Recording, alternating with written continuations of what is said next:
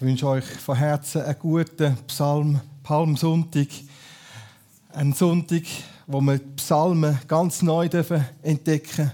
Denn auch in den Psalmen kommt die Wahrheit führen, dass wir ihn feiern und preisen, gerade im Psalm 118. Wir möchten heute den dritten Teil anschauen vom Nehemia. Der Nehemia, er hat uns begleitet. In 52 Tagen hat er die Mauern aufgebaut, viel erlebt, viel durchlitten. Und im zweiten Teil von 14 Tagen haben wir die geistliche Wiederherstellung gesehen von Jerusalem, nachdem die Mauern um Jerusalem wieder aufgebaut sind. Und heute möchten wir in einem dritten Teil anschauen, was sie wiederentdeckt haben. Sie haben nämlich ganz viel Kostbares wiederentdeckt. Wenn man mal etwas verloren hat, eine Zeit lang etwas nicht mehr hatte, dann freut man sich, wenn man etwas wieder finden und wieder entdecken Und ich hoffe, dass du selber so die Erfahrung heute machen darfst, dass du etwas wieder neu darfst entdecken oder erstmalig so wie darfst kennenlernen und merken, wie wunderbar Gott doch für dich ein Segen parat hat. Etwas ganz Zentrales ist, dass wir die Freude am Herr wieder entdecken. Die Freude, wo er uns möchte geben durch all das, was er vollbracht hat am Kreuz auf Golgatha. Und deswegen haben wir auch die Palmzweige, denn sie sind ein Ausdruck von der Freude und sind ein Ausdruck von dem, dass der Messias gekommen ist, eingezogen ist nach Jerusalem. Und er ist der echte Grund unserer Freude. Er ist das Fundament, auf dem wir stehen und die Quelle, warum wir fröhlich sein freudig sein weil er uns das neue Leben hat gegeben Wir möchten miteinander einen Abschnitt lesen aus der Bibel. Wenn du die Bibel dabei hast, bitte ich dich, digital oder im Papierform die Bibel aufzumachen, mit mir einzutauchen in den dritten Teil, Nehemiah 8, 8 bis 18. Ich lese es hier vor. Und sie lasen aus dem Buch aus dem Gesetz Gottes abschnittweise vor und gaben den Sinn an, so dass man das Vorgelesene verstehen konnte. Das machen wir heute auch. Abschnittweise schauen wir es an und dann tun wir es vertiefen. Und Nehemia, das ist der Tirschata, der Ehrentitel vom Statthalter, und der Priester Esra, der Schriftgelehrte, und die Leviten und das Volk belehrten sie gemeinsam. Dies ist der Tag des Herrn, eures Gottes. Er ist heilig. Seid nicht traurig und weint nicht, denn das ganze Volk weinte, als sie das Wort des Gesetzes hörten. Und er sagte weiter zu ihnen, geht hin, esst fette Speisen und trinkt süße Getränke und sendet Anteile für die, die nichts haben. Denn der Tag ist unserem Herrn heilig und seid nicht bekümmert, denn die Freude am Herrn ist eure Burgfeste. Und die Leviten beruhigten das Volk, indem sie sagten, seid still, denn der Tag ist heilig. Seid nicht bekümmert, sorgt euch nicht. Da ging das ganze Volk hin, um zu essen und zu trinken und Anteile zu versenden und ein großes Freudenfest zu begehen. Denn sie hatten die Worte verstanden, die man ihnen mitgeteilt hatte. Und am zweiten Tag versammelten sich alle Familienoberhäupter des ganzen Volkes, die Priester und die Leviten, zusammen mit Esra, dem Schriftgelehrten, um mehr Einsicht zu gewinnen in das Wort des Gesetzes. Da fanden sie im Gesetz, das der Herr durch Mose geboten hatte, geschrieben war es für sie, dass die Söhne Israels das Fest am siebten Monat in Laubhütten feiern sollten so dass sie verkünden ließen und durch alle Städte ging die Botschaft und der Ruf, dass sie nun hinausgehen sollten, um Zweige von Olivenbäumen, Zweige von wilden Olivenbäumen und Myrtenzweigen, Palmzweige und andere Zweige von dicht belaubten Bäumen zu holen und Laubhütten zu machen, wie es geschrieben stand. Da zog das Volk hinaus und brach die Zweige herbei. Und sie machten sich Laubhütten, jeder auf seinem Dach oder in den Vorhöfen, in den Höfen des Hauses Gottes oder auf dem Platz des Wassertors. Und die ganze Versammlung, alle, Auch die, die aus der Gefangenschaft zurückgekehrt waren, machten Laubhütten und wohnten darin. Denn die Söhne Israels hatten es nicht mehr gefeiert, seit den Tagen Josuas, des Sohnes Nuns, bis auf jenen Tag. Und es war eine sehr große Freude. Und man las aus dem Buch des Gesetzes Tag für Tag vor, vom ersten bis zum letzten Tag, und sie feierten das Fest sieben Tage lang. Und am achten Tag war eine große Festversammlung nach der Vorschrift. Das ist unser Abschnitt. Ich weiß nicht, ob du da dir dazu schon mal Gedanken gemacht hast. Ich habe mir Gedanken dazu gemacht. Und ich möchte dir wertvolle Wiederentdeckungen geben aus dem Text heraus. Es ist so ein gewaltiger Schatz, was wir dürfen hier wiederentdecken. Das Erste ist, sie sind berührt vom Wort Gottes und sie haben davon weinen. Erste, wo wir als Gemeinde Jesu wieder entdecken müssen, ist die Kraft vom Wort, wo unsere Herzen berührt. Und dort berührt, wo wir es sonst am liebsten ein bisschen von uns weisen Wo wir vielleicht nur Rosinen rauspicken an Verheißungen, an Gutem, wo uns gerade angenehm ist. Aber das Wort Gottes hat eine überführende Kraft, eine Kraft, die verändert, wo unsere Herzen bewegt und auch hinleitet zur Reue zur Buß, zur Umkehr, zur Betrübnis, vielleicht auch gerade dann einmal zu einem Weinen, wo wir merken, wie ist unser Zustand. Das Erste, wo die Gemeinde Jesu, wo wir, ich und du, wiederentdecken, ist die Kraft vom Wort Gottes, wo uns mag im Herzen berühren über unseren eigenen Zustand, über dem, was Gott hat denkt über uns und wo wir noch dürfen und können und sollen zunehmen, in das hinein verwandelt zu werden, wie er es denkt hat und unser Erbe dürfen erkennen und dürfen ergreifen. Und das Volk Israel hat über viele Jahrzehnte und Jahrhunderte das fast nicht gefeiert. Und sie sind zu tiefst betrübt, sie haben davon weinen. So bewegt sind sie. Manchmal gibt es ja auch Freudentränen. Aber es sind nicht Freudentränen, sondern es sind Tränen von der Betroffenheit. Und das Erste, wo der Heilige Geist in seiner Gemeinschaft, und er möchte wirken und möchte Herr sein, etabliert und wieder ganz neu hochsetzt, ist der Wert vom Wort Gottes. Und dann, wo sie davon weinen, haben sie sich belehren lassen. Sie haben gehört, nein, jetzt ist nicht Zeit zum Weinen, sondern jetzt ist Zeit dran, sich zu freuen. Und das macht genau das Evangelium. Es vermittelt uns die Freude am Herrn, Freude vom Heil, Freude von der Errettung. Freude ab dem, dass wir wissen, der Herr hat unsere Sünden uns vergeben. Er hat uns reingewaschen. Er hat uns losgelöst von Knechtschaften, von Bindungen, von Verlorenheit, von Gottesfern und uns nachgebracht, das Herz vom Vater. Wo wir neu dafür die Freude entdecken an ihm, am Heil, an all dem, was er gegeben hat, aber auch an dem, wo er uns gegenseitig uns zum Freude, zur Freude setzt. Und ein weiterer Aspekt ist, sie haben davon verstehen, jetzt ist dran, das auch zu leben. Denn sie haben davon Essen miteinander und Gemeinschaft haben.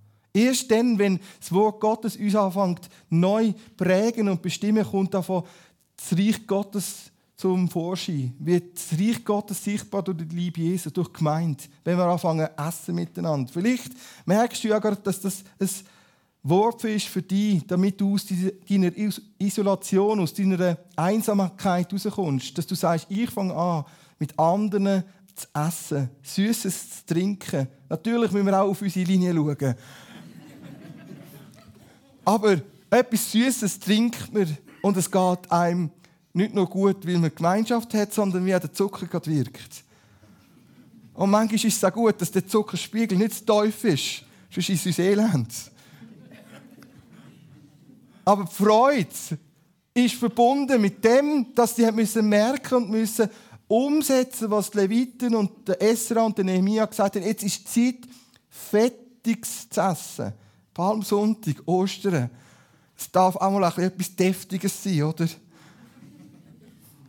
Israel hat sich das dürfen sagen. Und ihr wisst ja, Fett ist ein Geschmacksträger. Es hat geschmeckt. Es ist gut, es ist fein. Und genau das ist das Prinzip vom Wort Gottes. Wenn wir keinen Hunger mehr haben nach dem Wort, nach der Gemeinschaft, erst lesen und das Essen vom Wort bewirkt neuen Hunger und mehr Hunger.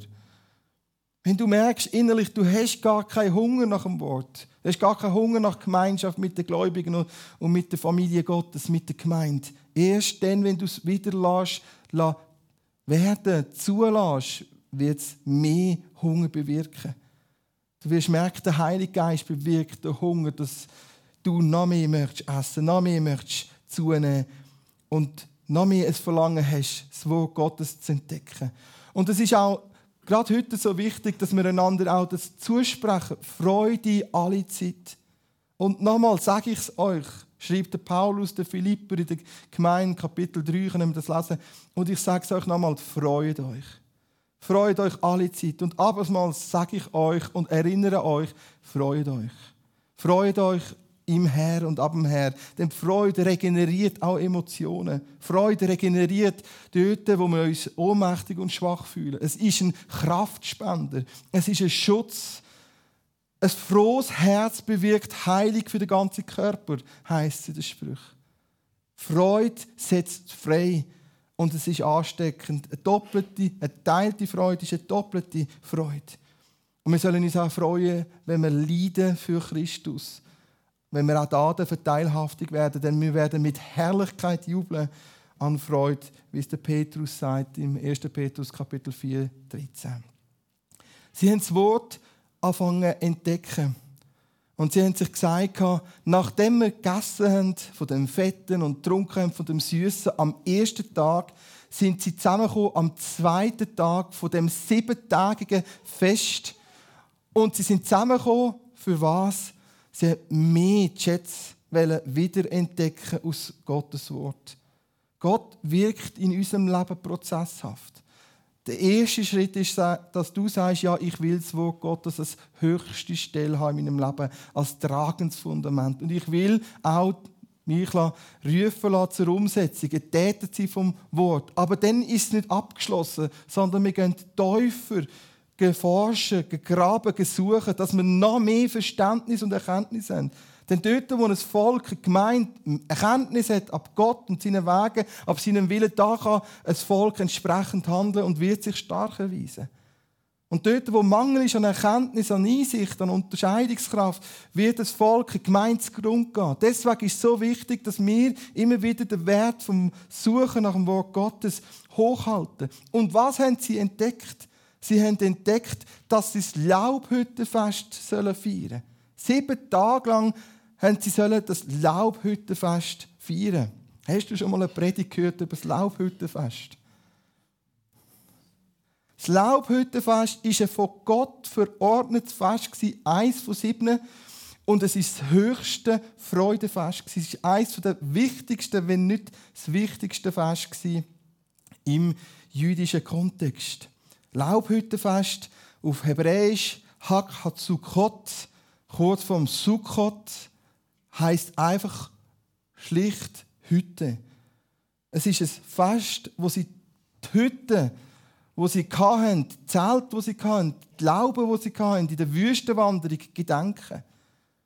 Sie müssen sich immer wieder daran erinnern, einmal im Jahr für sieben Tage und zwar nicht bedauerlich oder melancholisch, sondern mit Freude, dass der Herr sie rausgeführt hat aus der Gefangenschaft von Ägypten. Und das feiern wir ja kommenden Sonntag, das Osterfest, das Fest, das Peschachfest, dass der Herr uns befreit hat aus der Gefangenschaft von Ägypten, von der Knechtschaft Pharaons, ein Bild auf Satan, wo er uns versetzt hat von der Finsternis, von der Knechtschaft in die Freiheit ins verheißene Land. Und das haben sie sollen gedenken, dass sie befreit worden sind von der Sklaverei. Und dass der Herr ihnen etwas Gutes möchte geben. Und das Laubhüttenfest ist von Gott verordnet Es ist auch damit verbunden dass es ein Erntefest ist. In Israel, im Jahreskalender von Israel, ist, sind zwei Erntepunkte bestimmt In Israel hat man bis heute zwei Erntepunkte Phasen. Nicht nur eine wie hier, sondern gerade zweimal können sie ernten, im Frühling und im Herbst, weil es von den Temperaturen und von all dem, wie sie dort beschenkt sind, zwei Erntepunkte zulassen. Und am Ende vom zweiten Erntepunkt ist auch dann der Jahreswechsel und sie haben gesagt, das Laubhüttenfest ist auch das Fest vom Einsammeln, vom Auflesen, vom Zusammentragen. Und so haben sie auch immer wieder, wenn sie die Hütten erstellt worden sind mit Palmzweigen, ganz viel Früchte an die Decke gehängt von diesen Hütten, von diesen Lauben und sich daran gefreut, was der Herr alles geschenkt hat an Segen. Darum feiern wir in gewissen Regionen der Schweiz immer noch das Erntedankfest, weil ein biblisches Vorbild hat.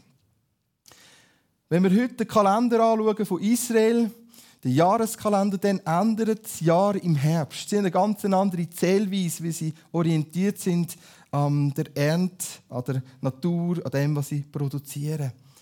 Und sie haben gewusst, es ist nicht nur daran zu überdenken und sich Gedanken zu machen, dass sie befreit worden sind aus der Gefangenschaft, sondern wie Gott sie über 40 Jahre versorgt hat in der Wüste.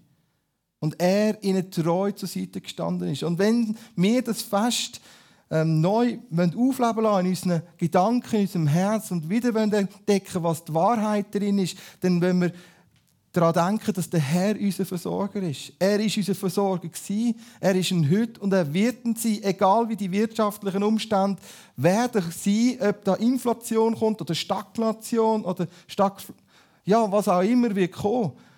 Wir wissen, der Herr ist unser Versorger. Er ist ein gewesen und er wird ihn auch sein.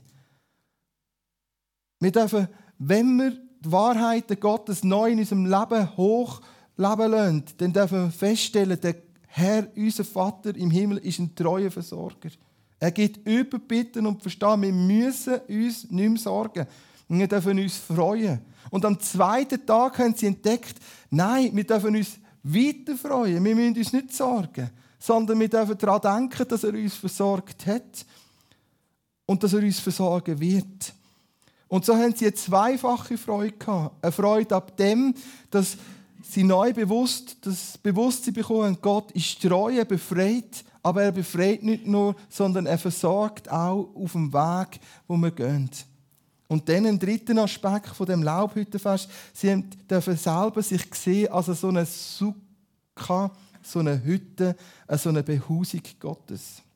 Der Paulus nimmt das auf im 2. Korinther Kapitel 5, 1 bis und mit 8 und er sagt, wir sind so Sukkas, so Zelt, so Behausungen. Wir sind die, die unterwegs sind auf einer Wanderung. Und irgendwann werden wir die Zelthülle, die wir haben, ablegen und wir werden ein himmlisches Zelt bekommen, ein himmlisches Leben bekommen, ein himmlisches Lieb bekommen. Wir werden überkleidet werden mit der Behausung Gottes. Und auch das ist eine Wahrheit, die sie neu verstehen Es ist nicht fertig mit ihrem irdischen Leben, sondern sie haben eine Perspektive in die Ewigkeit, ins Himmlische. Und auch wir tun so gut daran, dass wir nicht zu fest nur aufs Irdische ausgerichtet sind, sondern dass wir verankert sind mit unseren Werten, mit unserem Trachten und Streben in himmlische Werte, in himmlische Perspektiven. Wer verankert lebt mit der Perspektive, ich laufe auf den Herr zu, auf, die, auf den himmlischen Lohn zu, auf das himmlische Haus zu, das er mir wird geben lebt ganz anders und befreit von Aspekten, die uns in dieser Zeit treiben und knechten. Und so sagt der Paulus im 2. Korinther Kapitel 5, 1 und folgend, denn wir wissen, dass wenn unser irdisches Zelthaus, das Wort ist dort Sukkah, Laubhütte zerstört wird, wir einen Bau von Gott haben, ein nicht mit Händen gemachtes, ewiges Haus aus dem Himmel. Deshalb seufzen wir auch in unserer Zeit und unserem Leben, weil wir überkleidet werden möchten mit der himmlischen Sukha, mit der himmlischen Behausung. Wow, sie haben verstanden, ihre Wüstenwanderungszeit ist eigentlich damit verbunden dass sie einziehen ins verheißene Land. Und warum sind sie in die Wüstenwanderung gekommen? In die 40-jährige Wanderung durch Unglauben, weil sie nicht geglaubt haben, dass Gott fähig ist, Feinde in Kanaan zu besiegen. Und wer ist ins verheißene Land gekommen? Von dieser Generation, die ausgezogen ist aus Ägypten. Gerade einmal zwei, Josua und Kaleb. Alle anderen sind durch Ungehorsam gefallen und vergangen in der Wüste. Und eine neue Generation hat es dann geschafft, ins verheißene Land. Und das ist auch ein Bild für uns, dass wir uns bewusst werden wir sind durch Glauben gerettet. durch Glauben gerecht. Durch Glauben haben wir Gnade Gottes gefunden, Vergebung von unseren Sünden. Durch Glauben stehen wir jetzt und gehen vorwärts. Und wir fangen an, im Glaubensgehorsam überwinden. Wir fangen an, gehorsam umsetzen, was wir aus dem Wort Gottes verstehen. Auch wenn das manchmal in einer Wüstenwanderung gleich kommt, dann dürfen wir gleich wissen, er ist um uns, unser Schatten, unser Versorger. Er ist treu und gibt uns und hilft uns, auch wenn wir dann eines Tages den sterbliche Lieb ablegen müssen und das Sterbliche verschlungen wird mit dem Leben. Sie haben das Laubhüttenfest gefeiert, sieben Tage lang. Sie haben entdeckt, was die Wahrheit Gottes ist von dem Freudefest. Es wäre eigentlich schon genug an der Freude, wenn wir das würden verstehen, dass das beste Mal noch wird kommen. Das Herrlichste uns zusteht. Und dass wir uns heute schon freuen dürfen, dass wir miteinander Fettiges essen, Süßes trinken, Freude, Freude haben aneinander. Es wäre schon so viel drin enthalten. Aber der Herr ist mir selber in der Vorbereitung näher und er hat mir gezeigt, es ist nicht nur etwas Geschichtliches, wo wir hier wieder entdecken beim Nehemiah Teil 3, sondern es ist etwas, wo Jesus Christus selber gefeiert hat. Johannes Evangelium Kapitel 7 können wir sehen, dass Jesus Christus, der Sohn Gottes, selber das Laubhüttenfest gefeiert hat. Wenn du die Bibel dabei hast, schlag doch mal Johannes Kapitel 7 auf taucht dort ein. Ich werde einige Stellen einfach zitieren. Aber Jesus hat das Fest gefeiert. Sind wir uns dessen bewusst? Das Bibel, das Neue Testament, das Evangelium vom Johannes berichtet ab dem Laubhüttenfest. Manchmal lesen wir ja einfach so durch die Bibel durch. Ich habe da Anfangsjahr, wie gesagt, in 40 Tagen lese ich die Bibel durch. Da muss man einige Minuten investieren dafür. Und wenn man es liest und überliest, dann versteht man es nicht. Man versteht zwar vielleicht, was man liest, aber man versteht den Hintergrund nicht. Und ich möchte hier beim zweiten Punkt den Hintergrund näher geben, warum Jesus denn gewisse Sachen auch gesagt hat im Johannes 7, Kapitel 8 und Kapitel 9. Jesus hat gewusst, jetzt ist das hohe Fest, das Freudefest, sieben Tage in Jerusalem. Und er ist ja in der Endzeit von seinem Dienst, seiner finalen Dienstzeit. Er hat schon lange gewirkt, Wundertag, geheilt, gelehrt, befreit. Er war mit seinen Jüngern unterwegs. Und dann sagt er, ich will nicht zum Fest gehen, geht ihr mal. Und dann sind sie von Galiläa, von, vom See Genezareth, von Tiberias, aufmarschiert nach Jerusalem mit allen anderen Pilgern und Männern und Frauen, die auch zu dem Fest gegangen sind nach Jerusalem. Und das sagt hier Johannes, das sagt hier der Schreiber vom Johannesevangelium, Johannes 7, 8 bis 12. Und Jesus sagte zu seinen Jüngern, geht ihr hinauf zu diesem Fest. Ich gehe noch nicht hinauf zu diesem Fest, denn meine Zeit ist noch nicht erfüllt. Nachdem er dies gesagt hatte, blieb er selbst in Galiläa. Als aber seine Brüder hinaufgegangen waren, dann ging er auch hinaus zum Fest nicht öffentlich, sondern im Verborgenen. Die Juden nun suchten ihn festzunehmen und zu töten auf dem Fest und sprachen, wo ist jener? Und viel Gemurmel war über Jesus unter der Volksmenge. Die einen sagten, er ist gut. Eine andere Gruppe sagte, nein, er verführt die Volksmenge. Er ist im Finale, der finale Phase von seinem Dienst. Und jetzt sagt er zu seinen Aposteln, und Petrus, Johannes, Bartimäus, Thomas, Judas, Judas Iskariot, geht ihr mal ge feiern, geht mal süßes trinken, geht mal feines Fleisch essen. Geht ihr mal, ich bleibe mal noch zurück. Und dann hat er innerlich wie gemerkt, nein, ich habe eine Berufung, ich soll auch gehen, aber er ist ihm Geheim gegangen. In jener Zeit hat man den Zehnt gebracht, zu dem Fest. Man hat Opfergaben gebracht, man hat ein Fest gefeiert und wir erinnern uns, dass das Laubhüttenfest auch ein Fest war, wo man sich gefreut hat über die Ernte. Wie es so trocken war, hat man an dem Laubhüttenfest verschiedene Trankopfer dargebracht. Und man hat betet um Regen. Man hat betet und bittet darum, dass der Herr in der nächsten Saison, wenn man aussät, Regen gibt. Und man hat Erwartungen gehabt, dass Gott eingreift und wirkt. Und dann ist man nach Jerusalem gekommen und um Jerusalem hat es Hunderte, wenn nicht Tausende von kleinen Hütten gehabt. Wie bei einem Open-Air-Konzert im Freien, anstatt kleine Zelte, hat es schöne kleine Hütten gehabt. Und man hat gefeiert und geredet und Gemeinschaft gehabt, mit Wort Gottes gehört. Dann ist man wieder zusammengekommen und am Abend hat man dann im Dunkeln überall eine kleine Fackel gesehen. So wie Open-Air-Stimmung. Das ist nicht gut gegangen. Sie haben sich gefreut und sind fröhlich gewesen. Sie haben darüber geredet, dass sie gehört haben. Sie haben Lobpreis noch im Herzen gehabt. Und es ist ein richtiges Lichtermeer um Jerusalem herum, circa im Radius von 900 Metern, einem Schabbatweg. Und jetzt geht Jesus an das Fest. Also Jesus hat kein Problem mit einem Fest. Sind wir uns dessen bewusst? Er hat keine Mühe mit einer Party. Er hat genau gewusst, wohin er geht. Aber er hat den innerlichen Konflikt gehabt, soll ich im Verborgenen bleiben oder soll ich nicht im Verborgenen bleiben? Nein, er hat nicht verborgen bleiben. Er hat gewusst, seine Berufung ist grösser, als sich zu verbergen.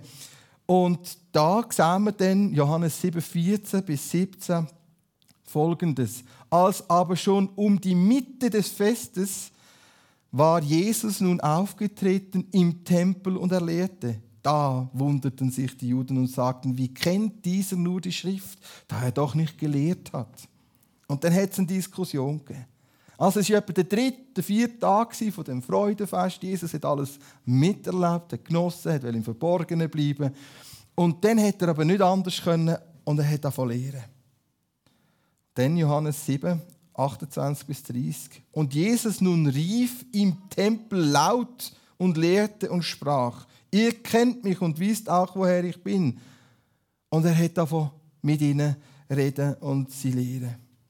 Und mitten, währenddem dass da der Priester wieder betet hat, die Trompeten, die silbernen Trompeten erschallen sind und sie bittet haben um Regen, mitten in dem Fest ist Jesus. Der Priester ist zu dieser Zeit mit einem goldenen Krug zum Teich Siloa gegangen. Der Krug hat etwa einen Liter Wasser fassen. Er hat den geschöpft und er ist zurückgekommen. Man hat so Weiden am Altar aufgestellt. Das Volk ist gestanden mit Palmzweigen, hat zugerufen und sie haben einfach singen Hosanna, Hosanna, Hosanna. Und Hosanna heißt ja Herr, hilf! Ach Herr, hilf! Ach Herr, sende Rettung! Und sie haben einfach Hosanna rufen. Mitten im Tempel. Hunderte und Tausende von Juden haben gebetet, dass der Herr Regen gibt. Und der Priester ist dort gestanden mit dem Krug und hat wieder das Trankopfer gegeben. Das sind Worte aus der Schrift vorgelesen. Und man hat ein schönes Fest gesehen. Anstatt so mit Ledlichtli haben sie halb Palmzweige gehabt. Und sie haben gesungen, Hosianna. Das hat gut getönt. Wir haben schon einen Vorgeschmack gehabt mit dem Rolf. Das ist einfach gut gewesen. Und in das Fest wo sie das gesungen haben, erinnern wir uns, dass sie ihm ja nachher später zugerufen haben, wo er gekommen ist, geritten auf einem Esel, dass sie ihm zugesungen haben, Hosianna, Hosianna, ach Herr, hilf doch. Ach, bist nicht du der, der uns helfen kann und Rettung geben Und sie haben einfach verbinden, dass er der ist, der Rettung bringt, Heil bringt. Er ist der, der gekommen ist, als König eingezogen ist nach Jerusalem, dann haben sie ihre Palmzweige haben sie ihm angeworfen. Die Mäntel haben sie ausgezogen, dass er mit seinem Esel drüber reiten konnte. Und wo da das Freudenfest war, er eingezogen ist nach Jerusalem, haben sie das Gleiche gesungen und gerufen wie in dem Fest. Er ist ja nur drei, vier Tage später nach dem Fest ist er eingezogen nach Jerusalem. Weil sie gesagt haben, ja, du kannst helfen, du bist der, der Rettung gibt. Und sie haben damit ausgedrückt, was ihre Hoffnung ist. Und Jesus hat geweint auf dem Esel und hat brüllt, weil sie nicht verstanden haben, wer er wirklich ist. Und er hat gemerkt, jetzt ist es dran, dass er einfach sich nicht aufjuchzen lässt und aufjubeln lässt, sondern dass er dem inneren Betrüben Raum gibt und er hat geweint. Er ist ja der, der dann nachher das Heil und die Rettung gebracht hat, damit wir alle vor dem Gnadenthron können stehen mit unseren Palmzweigen, wie sie in der Offenbarung heißt, 7, 9 bis 10. Wo wir dann auch wieder zurufen, Herr, von dir kommt das Heil. Wo wir auch wieder singen, Hosanna, gepriesen bist du, der uns das Heil hat gegeben. Er ist der, wo wir mal mit weißen Leinenkleidern werden loben und preisen und seine Hände werden zu ihm ausstrecken, weil er auf dem Thron sitzt. Und mitten in dem Laubhüttenfest, am Ende von dem siebten Tag, von dem siebten Festtag, ist er aus dem Nichts aufgestanden und hat den ganzen Gottesdienst gestört. Man muss sich das vorstellen. Johannes Kapitel 7, 37 bis 39 haben sie ihr schönes Fest. Alle haben Palmzweige da. Der Priester wird gerade mit Trompetenklang angepriesen und in Szene gesetzt. Und der Priester sagt, und wir werden mit Freude Wasser schöpfen aus der Quelle vom Heil. Der Priester sagt, ihr werdet mit Freude Wasser schöpfen aus der Quelle vom Heil. Mitten in dem Fest steht Jesus auf und sagt, wer denn dürstet, der soll jetzt zu mir kommen. Mitten in dem Fest steht Jesus auf, wenn ihr Durst habt, dann kommt zu mir. Ich bin der, der euch das Wasser gibt. Ich bin der, der euch den Regen gibt. Ich bin der, der das lebendige Wasser euch wird geben. Wenn ihr Hosianna ruft, und das haben sie ja gemacht, der Priester ist durchgestanden mit seinem goldenen Krug, sie haben gewedelt mit ihren Palmzweigen, steht plötzlich Jesus aus dem Nichts auf und stört den Gottesdienst und sagt, ich bin das lebendige Wasser. Wer dürstet, der kommt zu mir. Und wer glaubt, wie die Schrift sagt, von dem werden selber Ströme von lebendigem Wasser ausgehen. Und dann heißt es und das sprach er von dem Geist, der noch nicht ausgegossen war.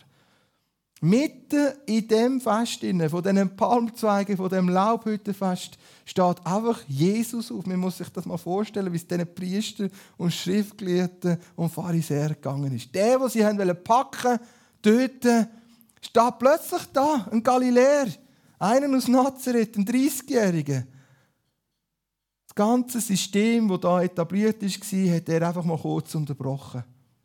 Er sagt, ich kann euch das Wasser geben, das ihr dürstet daraus. Ihr versucht in Zisternen das Wasser aufzufangen, aber wenn ihr trinkt von dem Wasser vom Leben, werdet ihr nachher selber eine Quelle haben, die in euch sprudelt in die Ewigkeit. Ihr werdet trinken und nachher gesättigt sein. Und so heißt es Johannes 47 bis 53 und alle sind ernüchternd heimgegangen, in ihre Häuser geschlafen. Das Fest war irgendwie abrupt zu Ende. Ein Partycrasher.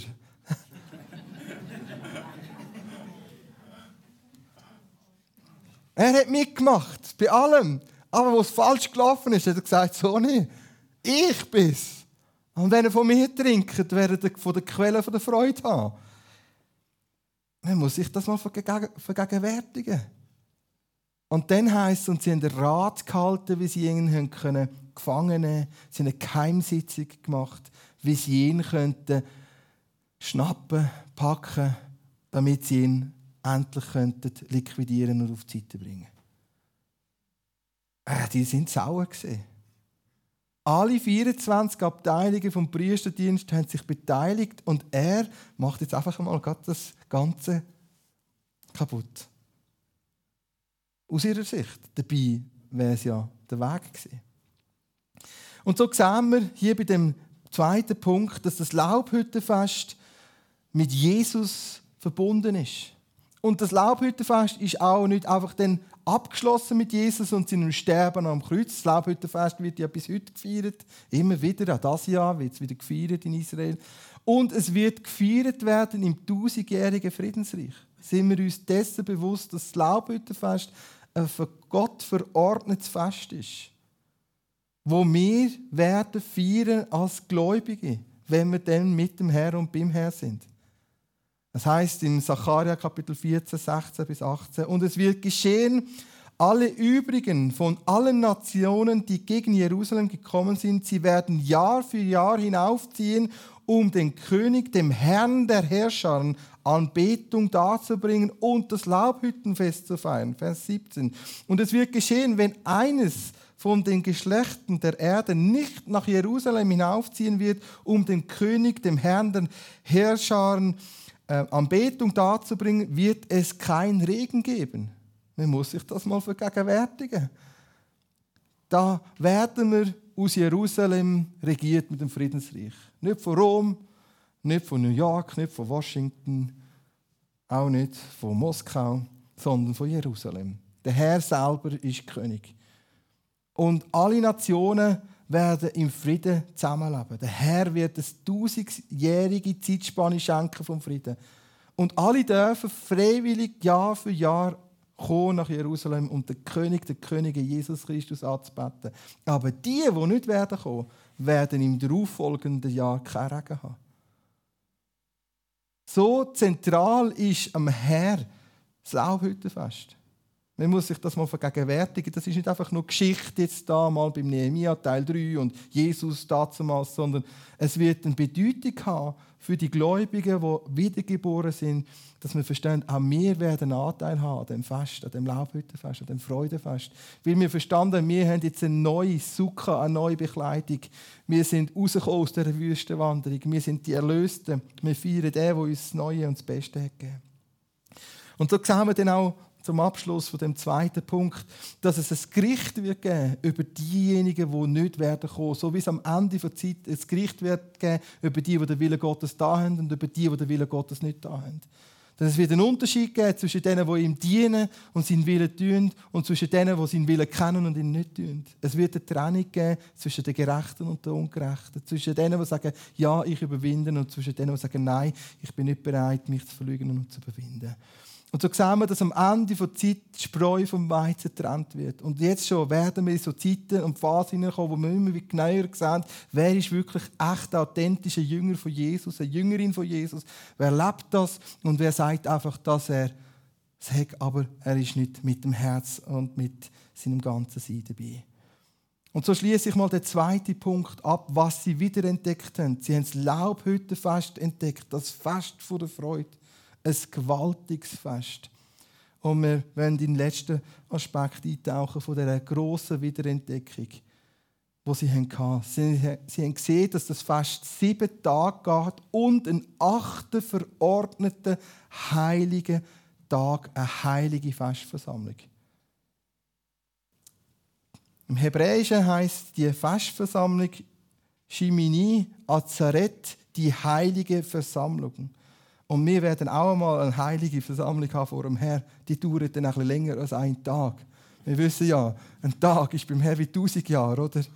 Also wir werden mal eine heilige Festversammlung haben. Und jetzt sind wir im Kapitel 8. Es ist ja immer noch das Fest. Johannes hat ja alles sehr komprimiert aufgeschrieben, wenn wir das Johannesevangelium lesen. Und jetzt haben sie ja eine Nacht lang darüber brütet, wie sie Jesus legen können. Wie sie ihn gefangen nehmen können, wie sie ihn versuchen können. Er hätte ja gerade einmal ihre, ihre schöne Fest, wo sie hätte sollen Raum bekommen und hätte sollen dürfen ihren Dienst machen, hat er gecrasht. Und dann heißt Johannes Evangelium Kapitel 8, 2 bis 11 folgendes: Früh am Morgen kam er wieder in den Tempel, um alles Volk kam zu ihm und er setzte sich und lehrte. Und die Schriftgelehrten und die Pharisäer aber brachten eine Frau, die frisch beim Ehebruch ergriffen worden war, und stellten sie in die Mitte. Kennen Sie die Geschichte? Also jetzt haben wir die hochheilige Versammlung, der achte Tag.